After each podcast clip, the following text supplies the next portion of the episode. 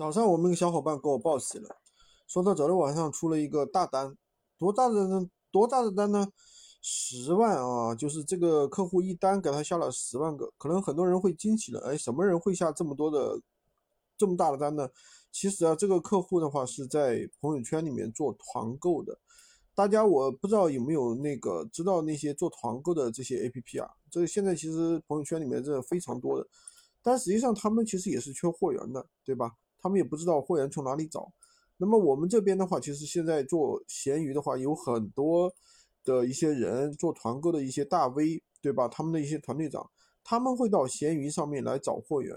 那找货源的话，他们一下子单子可很大的，这个单子的话是四万三千多，四万三千多件。然后呢，其实这个客单价其实是比较低的啊，看上去有十万多个啊。这个总金额有十万多，其实一件商品只有几块钱啊，你这个利润的话，其实一共一单的话有两万多，所以说这个利润其实是比较可观的啊，还是比较可观的，单值特别大，所以说，嗯，怎么说呢？现在做闲鱼的人，就是大家应该听懂了，这是一个新的方向，对吧？最一般人在闲鱼上可能就是卖小东西，对吧？第二个呢，就是你有能力，你去提供货源。能提供货源的话，其实就是这个里面找货源的一个能力，其实是很重要的。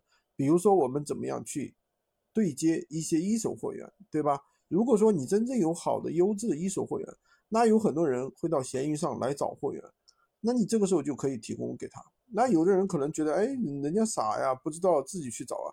你别说，还真有很多货源是你能找到别人找不到的。比如说，有些很多线下的一些实体的一些东西，对吧？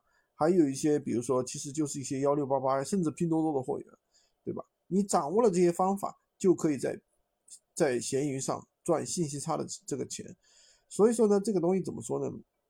信息差的钱，其实随信息差这个东西，其实随时都是存在的，就是看你懂不懂得去赚这个钱。喜欢军哥的可以关注我，订阅我的专辑，当然也可以加我的微，在我头像旁边获取闲鱼快速上手。